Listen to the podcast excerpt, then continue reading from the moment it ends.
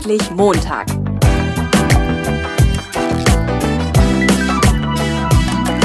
Ein Podcast von und mit Heiko Link. Ja, herzlich willkommen zu einer neuen Episode vom Endlich Montag Jobsucher Podcast. Ich sitze hier heute mit Tobias Nils von Filmzeit Medien in Bielefeld. Hallo Tobias.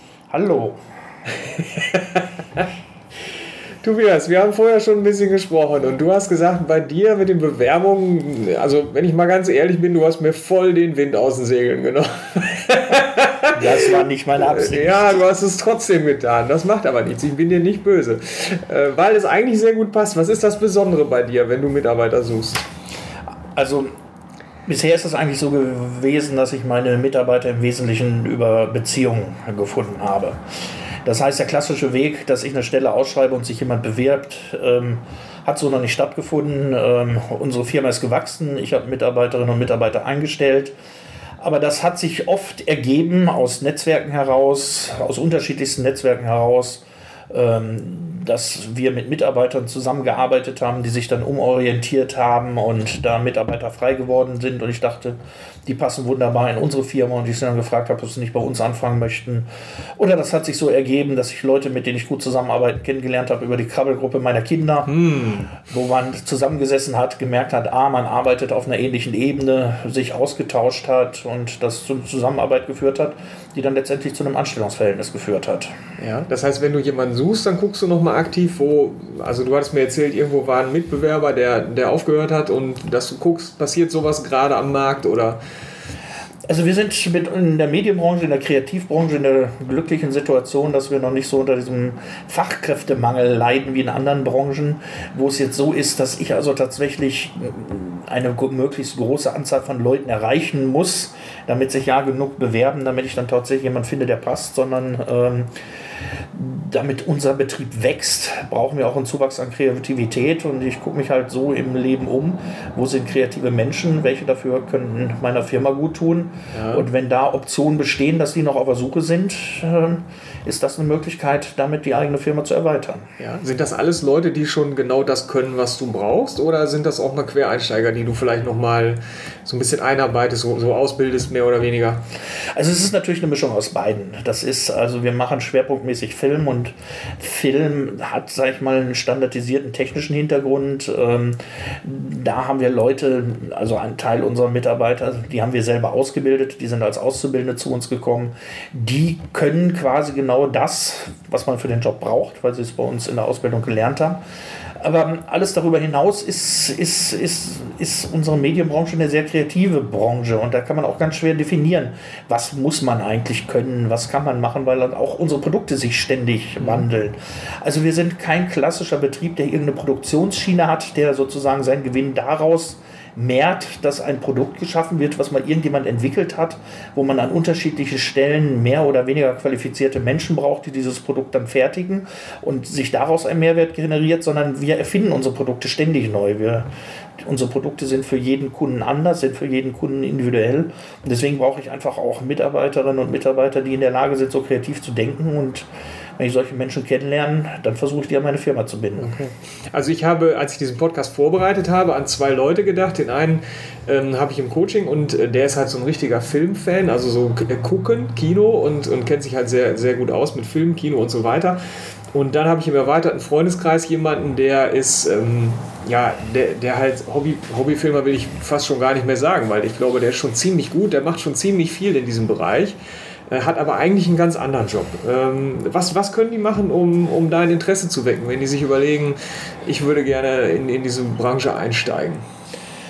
Nee, ja, eine kleine Vorbemerkung vorweg genau zu diesen Beispielen. Also ähm, in dem Bereich, wo wir arbeiten, im Medienbereich, ähm, das ist Mannschaftsspiel, das ist Teamplaying. Ja. Das heißt also, wir brauchen grundsätzlich Leute, die in der Lage sind, im Team zu arbeiten und auch im Team kreativ zu arbeiten. Das heißt, wenn ich so von Leuten höre, die so allein sich selber was beigebracht haben und alleine umsetzen oder ähnlichen, mhm. bin ich eher am Anfang immer so ein bisschen vorsichtig. Also das ist, weil manchmal schwieriger ist, die ins Team zu integrieren. Also Leute, die einfach ein kreatives Potenzial haben, aber noch nicht so viel Erfahrung haben, sind leichter in so ein Team zu integrieren als der umgekehrte Weg, dass Leute so ihren eigenen Workflow haben, ihre eigenen Ideen und dann sozusagen das Ganze sehr, sehr schwer umsetzen können, weil sie sich selber genau diesen Weg beigebracht haben und dann irgendwie ähm, nicht auf die Art und Weise können, wie wir das Ganze machen.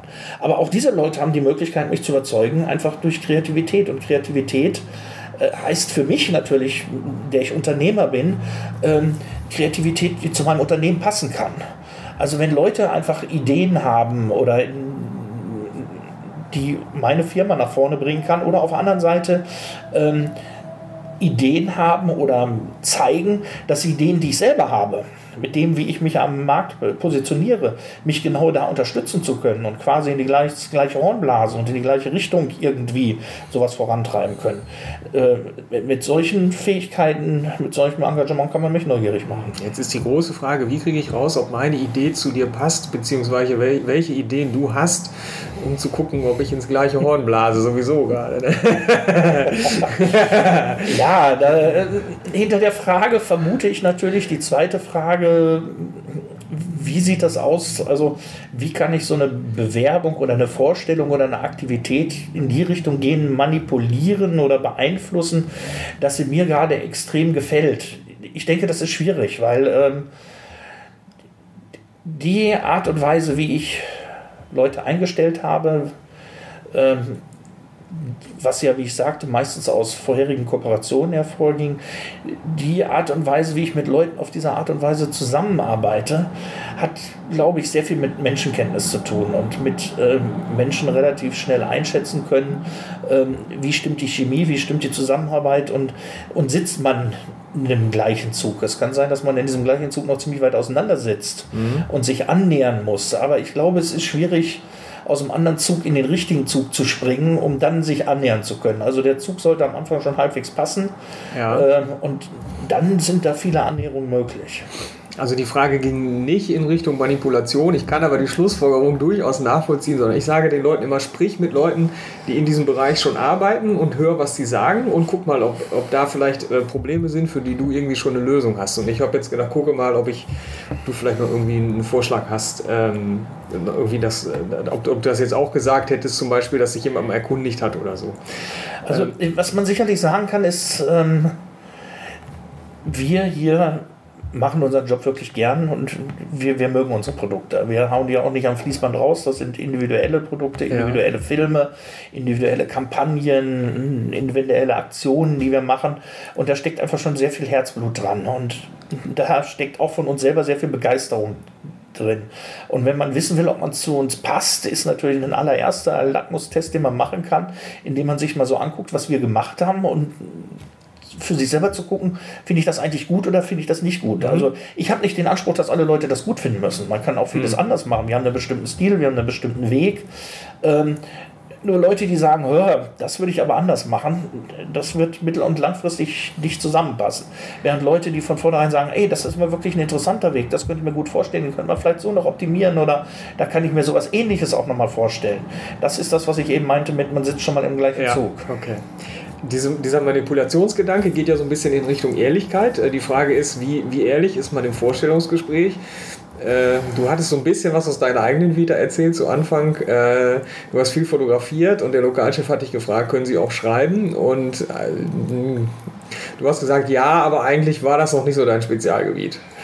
Äh, ja, das war damals so eine Gretchenfrage, die mich vollkommen überrascht hat, weil ich war damals jung und brauchte das Geld und es ja. war direkt nach dem Abitur. Ich habe sehr viel fotografiert, das hat sehr viel Geld gekostet und ich dachte, jetzt muss der Schritt kommen, ich verdiene damit Geld ja. und Zeitung war naheliegend und ähm, ich war ehrlich gesagt in diesem Bewerbungsgespräch nicht darauf vorbereitet. Ich hatte keine schriftliche Bewerbung geschrieben. Ich wurde eingeladen und dann kam die Frage, ob ich auch dazu schreibe. Und da war mir instinktiv klar, nein ist jetzt die falsche Antwort. Ja.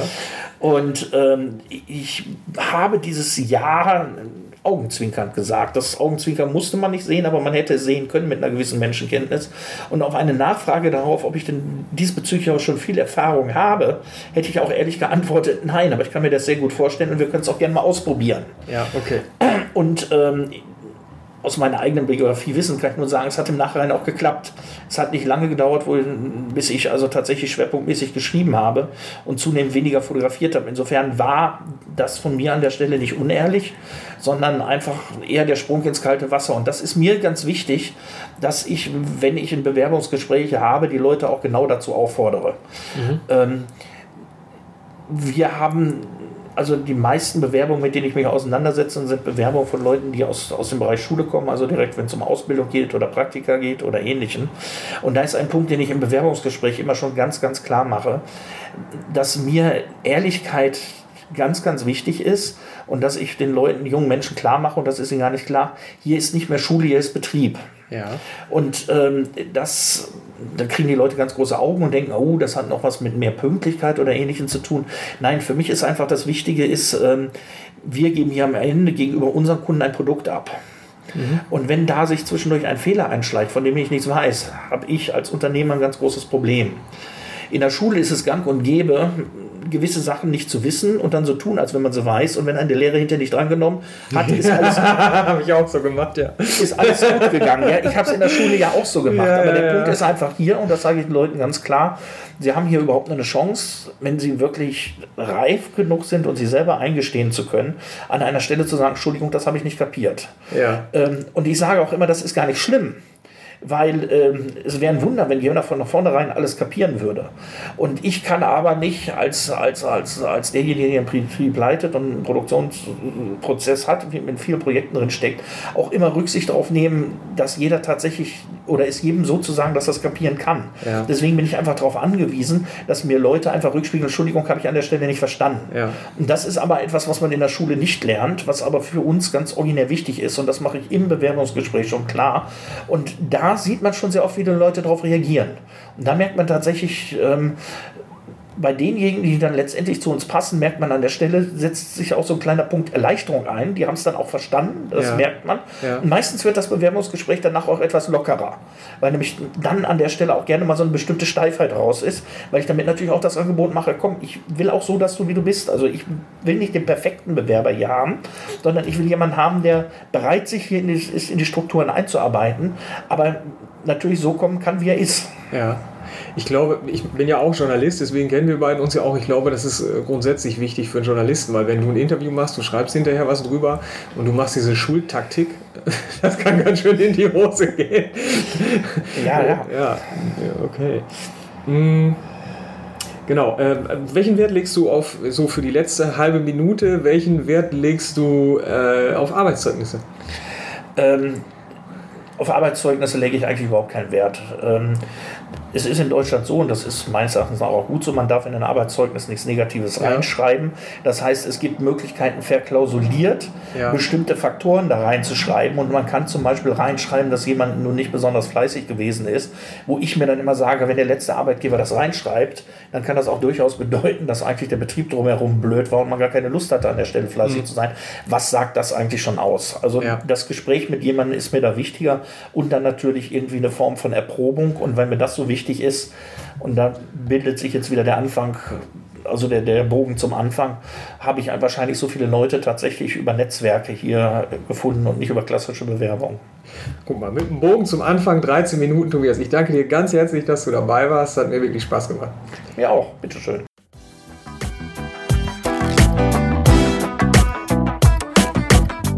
Neugierig geworden? Dann gibt es weitere Informationen auf www.endlich-montag.net.